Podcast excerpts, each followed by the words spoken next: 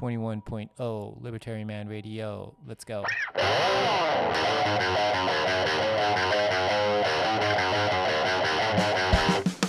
In the long run, we're all dead. Give me control of the nation's money, and I care not who makes its laws. Negative interest rates are the dumbest idea ever. The Federal Reserve is not currently forecasting a recession. Chancellor on brink of second bailout for banks. I've been working on a new electronic cash system that's fully peer to peer with no trusted third party. Good afternoon, Bitcoiners. How's it going? My Bitcoin price, well, どこにも going してないですけど、まあなんかこう上がったり下がったりみたいな、この3万7千ドル、3万6千ドルあたりを行ったり来たりしてる感じっすよね。まあ ETF が認可されたら、で取り扱いも開始されたらこんなもんじゃないとは思うんですけどね。なんかあ織り込み済みとかハーフィング織り込み済みとか ETF 織り込み済みみたいなのはあ全然違うなっていうのが、まあ、個人的な意見ですけどねあのどうなるかあもちろん分かんないですけどそう今日もちょっといくつかこんな話しましょうかみたいなのをスペースのツイートに入れてるんですけどこんなこと話したいみたいなのがあったらコメントお願いします。あと喋りたいっていうのがあったら、あの、アクションお願いします。 notification 見てるんで、えー、なるべくキャッチするようにするんで。それいくつか今日話そうかなと思ってたのは、まあ、ベッコインプライスは、なんか not going anywhere っていうかもうサイウェイズ横横ですけど、あ手数料フィーが結構は高くなってる。っていうかかなりスパイクしてて、まだ手数料の話とか、あとは、あまあ、ドルが、米国ドル、USD が金利低下なんかもあったりしてで USD がちょっと一服した感があるからこのメキシケンペソまあ自分が結構ウォッチしてる Mexican ペソメキシコペソ MXN がまたバーンって上がってきたんで、まあ、ペソの話なんかもこう結構面白いと思うんですね。ビ、ビットコインとちょっと似てると個人的には思ってるんで、まあ、そんなような話とかペソがですねそうあの fiat fiat currency だけど fiat currency だけどちょっと要素的なビットコインのフレーバーがちょっとあると思うんですよペソは。みたいな話とかあと最近は自分がちょっと見てるのが、まあ、アトミックスワップって言って、まあ、昔からあるコンセプトですけどあの A チェーン A チェーンのコインと B チェーンのコインを、まあ、そのまんまネイティブな状態で、えー、スワップするような仕組み。もう昔からあるアイディアなんですけどそれが結構実装化されてるんですね今。だから、まあ、例えば、まあ、なんでこんなことしたいかは置いといて、えー、ベッコインからイー t リアムにとかイー t リアムからビッコインにっていうのをまあ、セックス通さずに centralized exchange、バイナンスみたいな、コインベースみたいなのを通さずに、イー t リアムからベッコイン、ベッコインからイー t リアムみたいなことができる。で、まあ、ブリッジとかイーサリアムにビットコインを移してとかじゃなくて、もう、ビットコインをそのままイーサリアム、イーサリアムをそのままビットコインに交換する仕組みが今、まあ、できつつあるんで、まあ、これ結構でかいなって思うんですね。あのまあ、そんなような話とか、あと、まあ、銀行、日本の銀行とか、日本の銀行金融機関とかの、あ、こ今後はちょっとまあやばくなっていくんじゃないかなっていうような話とか、あのー、まあそんなような話をかいつまみながらどれも面白い話だと思うんですけどね今言った話って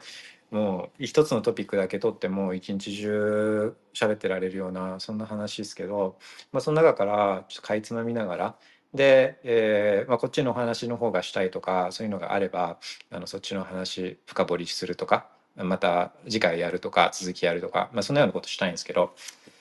まあ、しようかなと思ってるんですけどあのどのトピックがいいとかこんなのいやそんな話は聞きたくないこの話がしたいみたいなのがあったらコメント。 notification を見てるんでお願いします。Alright, here we go. そうっすね。まず、まあ、ベーコン、あ、そうそう。だから、ETF 織り込み済みとか Having 織り込み済みっていうような話、まあ、そうじゃないって思ってるのは ETF が認可されて認可されてから実際の取り扱いが始まるまでそういったブロークレージアカウントからでの取り扱いが始まるまではそれはまあ時間があってあの準備期間とかも含めてでこれがまあ認可されてでそれぞれのまあ ETF 発行会社とかそれを取り使う取り扱う証券会社とかあまあ商品が新しく増えるんでそれを売ってこの人たちは儲けるんですよね、まあ、売ったり買ったりっていうのの手数料で儲けるようになるんで。であとはあのファイナンシャルプランナーみたいなウェルファウェルトアドバイザーとかあのそういう人たちも、まあ、新たに提案できる顧客に提案できる商品が、まあ、増えるわけじゃないですか。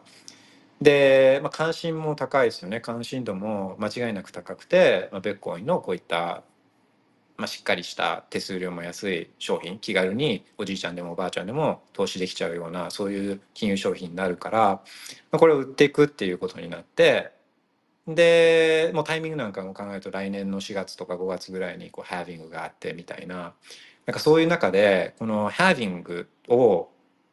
説明したようなこの pitch deck っていうかスライドみたいなのをこの教育マテリアルみたいなのをみんな作ってこういったところはであの halving があったら halving って何ですかっつってあの供給量が半分になるんですみたいなだから供給量が半分になるってことは需要が一定だったとしても価格ってどうなりますか?」っつったら、まあ、単純に倍になりますみたいな。でも需要って一定ですか？いやいろんな国の法定通貨が爆発し始めていてみんな通貨が弱まっていくことにすごい心配をしていてだからまあベッコイン興味持ったんですよねみたいな。でまだベッコイン持ってる人ってもうこんだけでっつってすごい少なくてとかっつって10人に1人とかそんなもんでとかって言って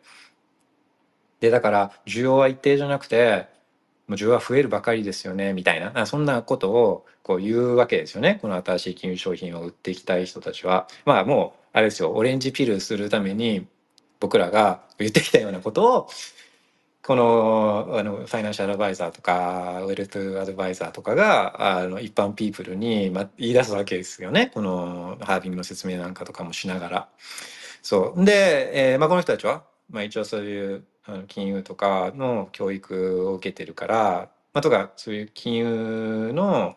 金融業界の人に対して、えじゃあこのベッコインのプロダクトを売っていく時なんかは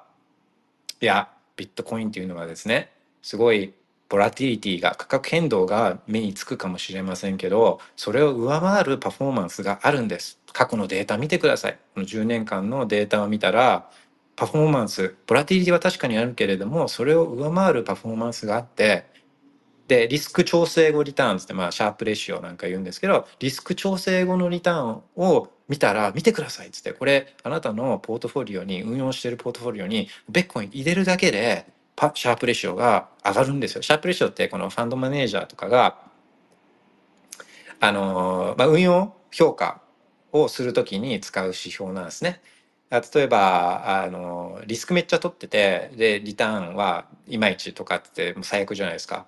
だからリスクは取ってんだけどそれを上回るだけのリターンを出してたらこの人優秀ですねみたいなシャープレシオが使われたりするんですけどいやこれもうベッコインをポートフォリオに入れるだけでシャープレシオ上がるんですよみたいなだからそういうピッチでこうファンドマネージャーなんかにもあの売ってったりするんですよね。で、まあ、売ってくのはまあいいんですけどそれでまあみんな欲しい欲しいってなったらあの、まあ、ベッコインっていっぱい作ることができないっていうかもうあのサプライが決まっちゃってるからでしかも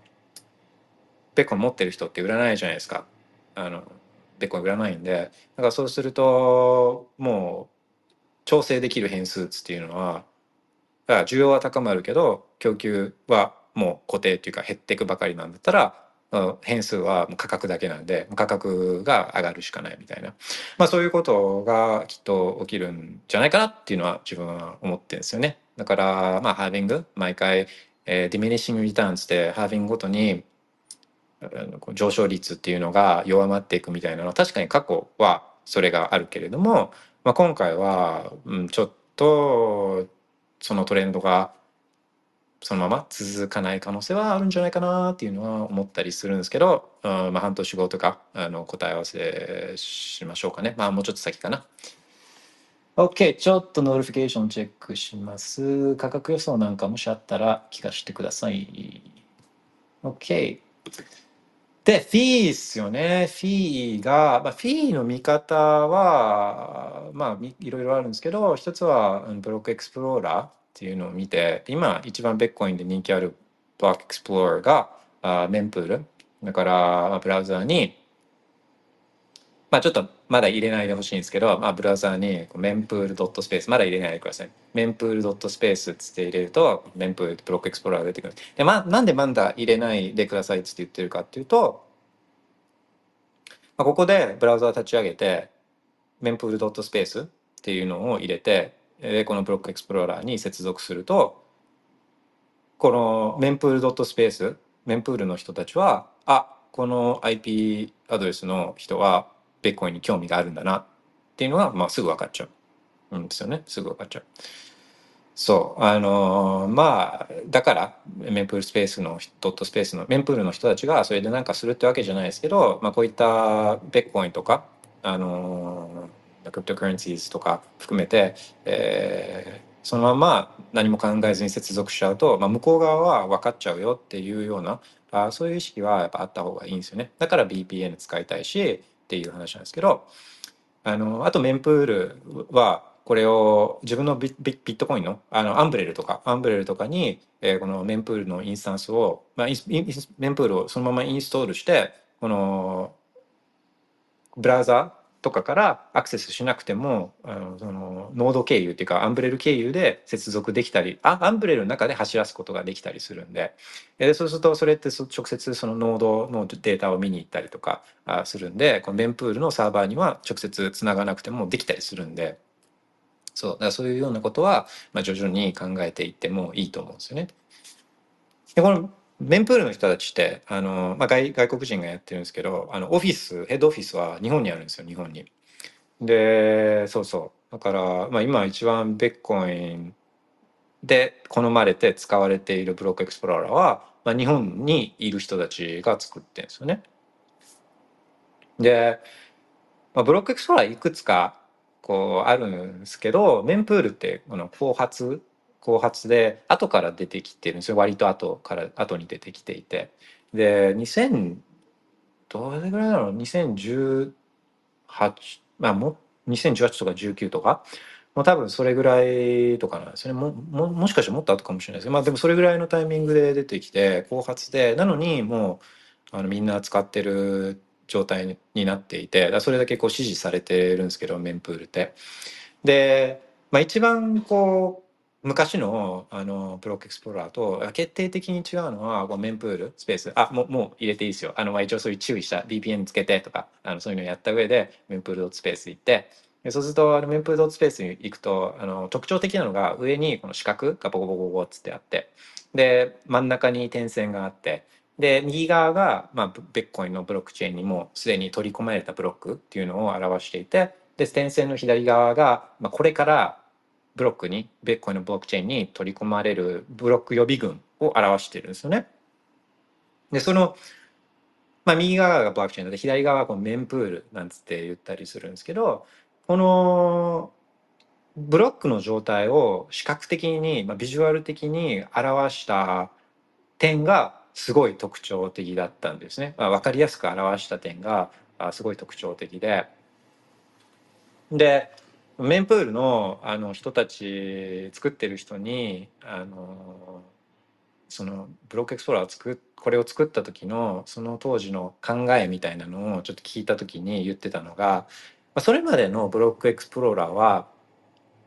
この取引が取り込まれた後のデータを見せることに注力していたと。あまあこれ取引トランザクションのあの ID とかあのアドレスとかをここに入力するとブロックエクスプローラーに入力するとその例えば残高とか取引履歴とか取引の内容とかが見れるんですねこのブロックエクスプローラーっていうのは。で取り込まれた後のデータを見せることに注力してたけど普通の一般ユーザーは取引が反映された後よりもその反映されるまでが気になるじゃないですか。こう送ってあこれいつ反映されるのかなとか。あもう20分ぐらい経ってるんだけど全然コンファームされないなみたいな。あの取引が取り込まれる前の状態だ要はメンプールの状態が順番待ちの段階に普通の一般ユーザーは、まあ、そこを一般ユーザーは気にしているからだからそこにフォーカスして作ったんだみたいなことを言ってたんですね。まあ、だからメンプールってメンプールにフォーカスしてるからメンプールってことだと思うんですけど。そうだからその点がこう新しくていやまあ確かこう本当ユーザー目線ってこういうことなんだなみたいなやってることは他のブロックエクスプローラーとあの実際技術的なことは変わんなくてもそのどこをフォーカスして表現するかっていうユーザーがどこを一番気にしてるかみたいなのにあの気を使って作るとあこんな違いになるんだなみたいなあのめちゃくちゃあ面白かったエピソードなんですけどそうだこれメンプールで。で、まあ、メンメンプールに、まあ、回ベッコインの取引をウォレットで作ってでそれを、まあ、センドとかっつって押すとこのビットコインのネットワークに対してブロードキャストされるんですね。で、まあ、いろんなノードが、まあ、ベッコイのノード数万数万ノードがあの世の中には存在していてでそれぞれのノードがこの、まあ、 mempool ツっていうのは持ってるんですね mempool ツっていうのはだからなんか一個のクラウド上に一個の唯一の mempool があるかっていうとそうじゃなくてこのマイナーたちとかあノードたちノードノードがそれぞれ mempool ツっていうのは持ってるんですね。で領域領域？領域で言うと、まあ、一般的な設定特に変えてなかったらコアの設定だと,、えー、と300メガバイトぐらいの領域があるんですねメンプールツでそこにこう取引がこう滞留していてでその中からこのあのマイナーたちはま一般的には手数料フィーが多く積まれたやつから選んでこれをブロックに詰め込んでいくっていう作業をやっていくんですね。だからブロックに入りたい取引がいっぱいあると、まあ、手数料高いところからマイナーたちはこのブロックに詰め込んでいくからフィーが安すぎるともう待っても待っても取り込まれないみたいなそういうことが起きちゃうんですよね。でなのでこうちょっとフィーが高くなってってる状態は状態の時はちょっと高めにっていうかあのケチらずフィーはケチらずにフィ十分なフィーを積んでおくっていうことがちょっと大事でここ1年間で、うん、結構変わった状況としては今までは一旦フィーがパッつってこう上がってもそれがまあな何週間とか何日とか何週間とか経つとまた落ち着いてきて結構大幅に下がるみたいなことが今までは結構あったんですね。だから例えばあの1バーチャルバイトあたりこう100とかに上がってもまあ2週間後ぐらいにはまた1桁台に落ちてくるだろうみたいなあそういうのが結構今まではあったんですけどまあなんななんならもう 1, 1年以上前とかはあの普通に 1, 1サットで1バーチャルバイトあたり1サットで普通に遅れてたんで。でちょっと前も、うんと、下がってはきてあの結構下がってきたけど、まあ、すぐ今みたいに上がっちゃったんであのあんまり低いのを、まあ、ここで待ってよみたいな一桁台で待ってよとかっていうのはあんまおすすめ今の状況ではしないんですね。だからこんだこれから例えば ETF が来てさらにみんなベットコイン使うようになってとかあの、まあ、オーオーオーオールノーズとかあのそういうので、えーみんなベットコインを送金以外の目的で使うようになったりとかあまあ本当に使う人が増えちゃうとフィーは上がるんでだからそうすると、まあ、低いフィーのまんま出すのは気持ち的にもま良くないし気になるじゃないですかいつ取り込まれるんだろうみたいなとかあのトラブルのもとなんで自分はあんまおすすめしないですね。でまあ実際にじゃあ低いフィーで放置してたら、まあ、どうなるかっていうとあこのメンプールが300メガバイトって話さっきしたと思うんですけどあの、まあ、取引がいっぱい溜まってってこの300メガバイトとかを超えていくとこうどんどんどんどんこの音あのドロップされていくんですね。古い取引でフィーが低いやつってドロップされてって。で、うんと、メンプールから消えたらあこれ取引、まあ、一応多分戻ってくる、うん、そもそもなかったことになるんですけどなるんですけどあのこのメンプールの大きさってそれぞれのノードが任意で設定できるからだからどっかに残っちゃったりとかあとそのウォレットによっては例えば取引が戻ってきたらそれをまた再度このブロードキャストしちゃうように自動的にそういうふうになってるあのウォレットとかもあったりするからあそうあのでどれどれだけそもそも待つかどうかも分かんないからなんかあんまりこの低くケチるっていうのは今の状況ではあおすすめしないですね。で、まあ、ちゃんとしたウォレット使ったら、あのスパあヌンチャクとかあ Sparrow とか使ってたら、あのまあ、一応そのウォレット自体がこういった mempool から今のフィー状況のデータを取ってきて、割と割とちゃんとした予測みたいなののもとにあのフィーは自動で設定はしてくれるんですけどやっぱ癖としてはあ一回こうブロックエクスプローラー見てメンプールとかのブロックエクスプローラーを見て今のフィー状況っていくらなんだろうっつっていうのを一応確認したりするのはあした方がいいと思うんですね。で、まあ、低く設定しすぎない。今ケチここはケチるところでは、まあ、今はないと思うんですよね。そう、だから、まあそう、見方、えっ、と、メンプールもし見てたら、ここに High Priority、Medium Priority、Low Priority とかっつってあるじゃないですか。今だったら、まあ、自分が見てるやつだと140、143、144。で、No Priority って46って出てると思うんですけど、まあ、おすすめしないですね。今だったらもう、まあ、144。あとかあ144じゃなくてもいいんですけどあの、うんまあ、そうねそんなに変わんないじゃないですか。1サットバーチャルバイトあたり1サットなんで。うんで右側見ると、まあ、ブロックがこう入ってっててで、まあ、ベッコインって10分に1回って聞いてたけどなんかババラバラじゃんっていうのはこれはまあランダムだから。平均すると大体10分。平均するとほぼほんとほぼ10分なんですよね。ほぼ10分。だけど、まあ、1時間見つからないこともあるしな2連チャンでこうあの 1, 1分ぐらいの間隔で2連チャンっていうのもあるしな数秒とかも数秒とかもある。ま、数秒で次のブロックできちゃうこともあるし。ね、ね、でも、あの、これランダムなんで、ランダムだから。で、えっ、と、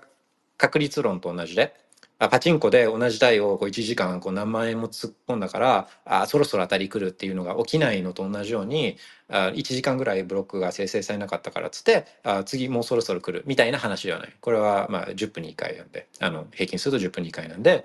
えー1時間来なかったとしても、まあ、次のブロックっていうのは平均して10分後。ぐらいには来るっていう、まあ、そういうもんですね。そうでまあ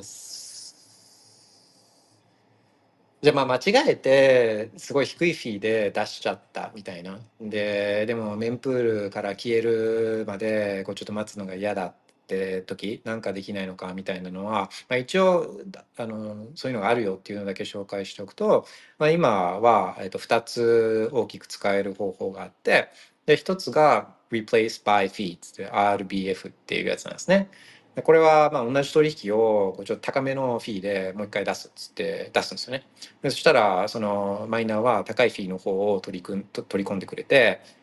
前のやつっていうのはまあもうなくなるみたいなうんそういうやつですけどあの、まあ、これはそれが対応してるウォレットを使ってればできるっていう感じですね。で、まあ、これもリリプレイスバイフィーするとき、あ、そうですね。でそれが一つの RBF っていうの方法が一つと、あともう一つは CPFP つって Child Pays for Parents って、えっと、子供が親の分も払うつっていうやつなんですけど、まあ、これはあの、まあ、皇族の取引をまあまあちょっとそうややこしいことはやめておきましょう。そうあのこれも、まあ、RBF とはちょっと違うんですけど、うんと、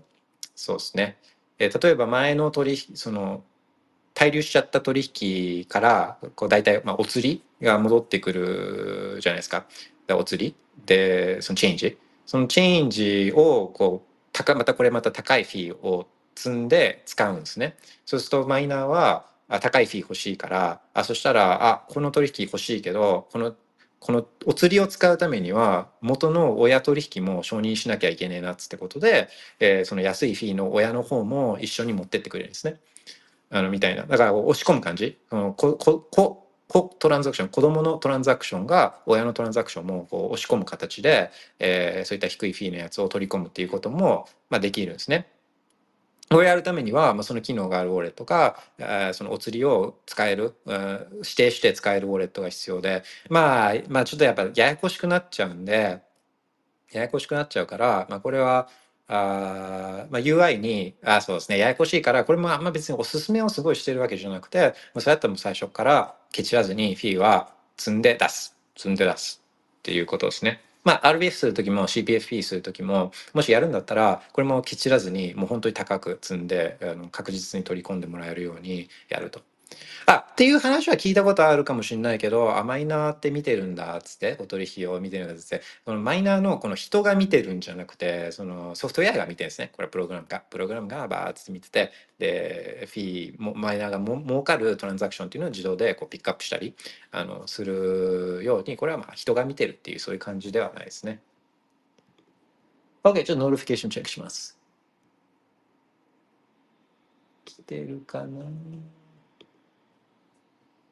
あ、メッセージは来てなかった。OK。さあ、フィーアと、そうですね。あと何かあるかな。まあ、あのー、このバーチャルバイトってなんだみたいな話。もともとはバイトだったんですよ。これ1バイトあたりいくらサトシだから。あ、そうそう。で、あ取引、取引って、その金額、ベッコインの取引は、普通はなんか銀行銀行とかだったら金融機関とかだったら金額に応じてこの手数料とか決まってくると思うんですね。この1億円かける0.3%あでもそうでもないか。うん、今の話今のちょっと忘れてよく例えばよくなかったですけどその金額送ろうとしてるビッコインの数量によって、えー、手数料が決まるんではなくてこの取引の取引データの大きさでこの手数料っていうのは決まるんですね。だからあの、まあ、手数料あのデータ量が多くなるパターンっていうのは複雑な取引えー、とかそのマルチシグでとかっていうと、まあ、3つのシグニチャーがあってとか、まあ、あとあとはあ細かい UTXO をこのあ combine して結合してで送るみたいななるとデータ量が多くなるんで、まあ、そうするとデータあたりで請求されるっていうか、まあ、フィーが決まるからそうするとフィーが高くなっちゃうんですね。なので、こう、1億円送る時も、それが 1UTXO だったら、これは、手数料は、まあ、低く抑えられるし、100円送るにしてもめちゃくちゃちっちゃい UTXO の集まりだったら、これ手数料は高くなっちゃうっていう、そういう状態なんですね。だから、まあ、フィーが安い時に、フィ、こう結合させておく UTXO を結合させてっていう話、まあ、聞いたことあるかもしれないですけどそれはもうフィー安い時にこのバラバラのちっちゃい UTXO このままだと将来送った時にあ複雑な取引になっちゃってデータ容量高くなっちゃって手数料が多くなっちゃうからもうこれをこう一つの UTXO の塊にも結合しちゃって将来のフィーを安くするみたいなあそういう発想があったりするんですね。そうでデータ量で、まあ、コストは決まるんですけどあの、まあ、今までは、まあ、セグウィットの前までは1バイトあたりで、えー、いくらいくらサトシみたいな決まり方してたんですけど、まあ、セグウィットの入ってからはセグウィット入ってからはあこのバーチャルバイトになってて、まあ、簡単に言っちゃうとそのデータ領域がウィッネスの部分とあと UTXO セット取引の実際の数量の部分とでデータ領域が2つ分かれちゃってでまあ、分かれてて。でそのウィットネスデータの部分の方が安いんですね。あのだからこうそそっちの方がウェイトが低く設定されてるんで、えー、これらをこう合わせたようなや高いコストが高い領域とコストが安い領域、えー、のをこう合わせたような概念それぞれのこうウェイティングの概念があまあ荷重のこの概念がこれがだからバーチャルバイトっていう話でまああんまり深く考えずにえー、そうだから1バーチャルバイトあたりいくらサトシなんだなみたいななんかそんなような感じですね。そうだからまあこのままフィーが高い高止まりとかしちゃうと気軽に UTXO をコンソリデートさせてで将来のフィーを安く済ますみたいなのも、まあ、ちょっとまあ難しくなってくるっていうかうんそうそう、まあ、そうでもでもそう将来のベッコイのセキュリティを担保するのは、まあ、ブロックリウォードが減少していく中でこれはフィーなんでフィーなんで、えー、こういった需要が高まってフィーが高くなっていくっていうのは将来のベッコインのためにはもうこれ必要必要なことなんで。OK したらあちょっとカッペッペさんからコメントいただきました。ありがとうございます。1ヶ月以上前まだフィー安い時に1サット倍いけるだろうと思って送信したら、その後高騰していき、まだ保留中そうなんですよね。使用している某ウォレットでは保留中のトランザクション消えたり復活したりするので、ウォレットが再度ブロードキャストしてるんですかねの可能性は、そう、だからああるんですよ。これあってでそれはまあ UX 上とかの関係でそれを、まあ、よよかれと思ってまた再ブロードキャストするっていうようなあのあのそういう機能がよかれと思ってあったりもするんですよね。そうだからまあボーレットではホリゾントランザクション形態復活したりする。これがうんどういう状況で復活してきているのかはうん何とも言えなくてそれだけだと例えばそのウォレットのノードがどどういうノードセットアップとかにもよったりしてあの例えばえこれを自分のノードじゃなくて、まあ、自分のノードだった場合はそのノードっていくつかの他のノードとこう7個とか8個とかあのとこうつながっていてでそのメンプールの中にあったらこれはそのウォレットはピックアップするんで自分のメンプールにあったら当然ですけどあのだからあるメンプールからは消えてるけど他のメンプールとかにあった場合はこれ取引消えてないんでネットワークからは。そうだからそれをピックアップしてる可能性もあるしそのウォレットが再度ブロードキャストしてる場合もあるしちょっと何とも言えないですけどいや1サットでもし送ってたらこれは1サットまで落ちてくることはまあもちろんありえるかもしれないですけどどうでしょうね。まあ CPFP はやってもチャレンジしてもあ、まあ、RBF の方がもしかしたら簡単かもしれないから RBF やるとか CPFP やるっていうのは、まあ、ちゃんとちゃんと理解した上でやるっていうのは、まあ、最終オプションとしてはあるんでそういや経験のシェアありがとうございますもうこれねなんかあの嫌な気持ちなんですよね。チューブラリンの状態っていうのが、まあ、嫌な気持ちになっちゃう。まあまあ CPFP すればすればいけたりもするからそう、うん、それは検討してもいいかもしれないですね。カペペさんありがとうございます。フィースね。って話をしてたらもうちょっといい時間になっちゃったんでまあ、実はこの話と関連した話でこのアトミックスワップのお話したかったんですけどちょっと待ってくださいね。予定ずらせるかな？ちょっと一瞬待ってください。まあ話この話楽しいですからね。あのいやカベッペさんの取引が詰まっちゃってるの楽しいってわけじゃなくてあまあフィーの話とか実用的な話はまあ楽しいですよね。えーっと、予定ずらせるかな。今日は17日、17日。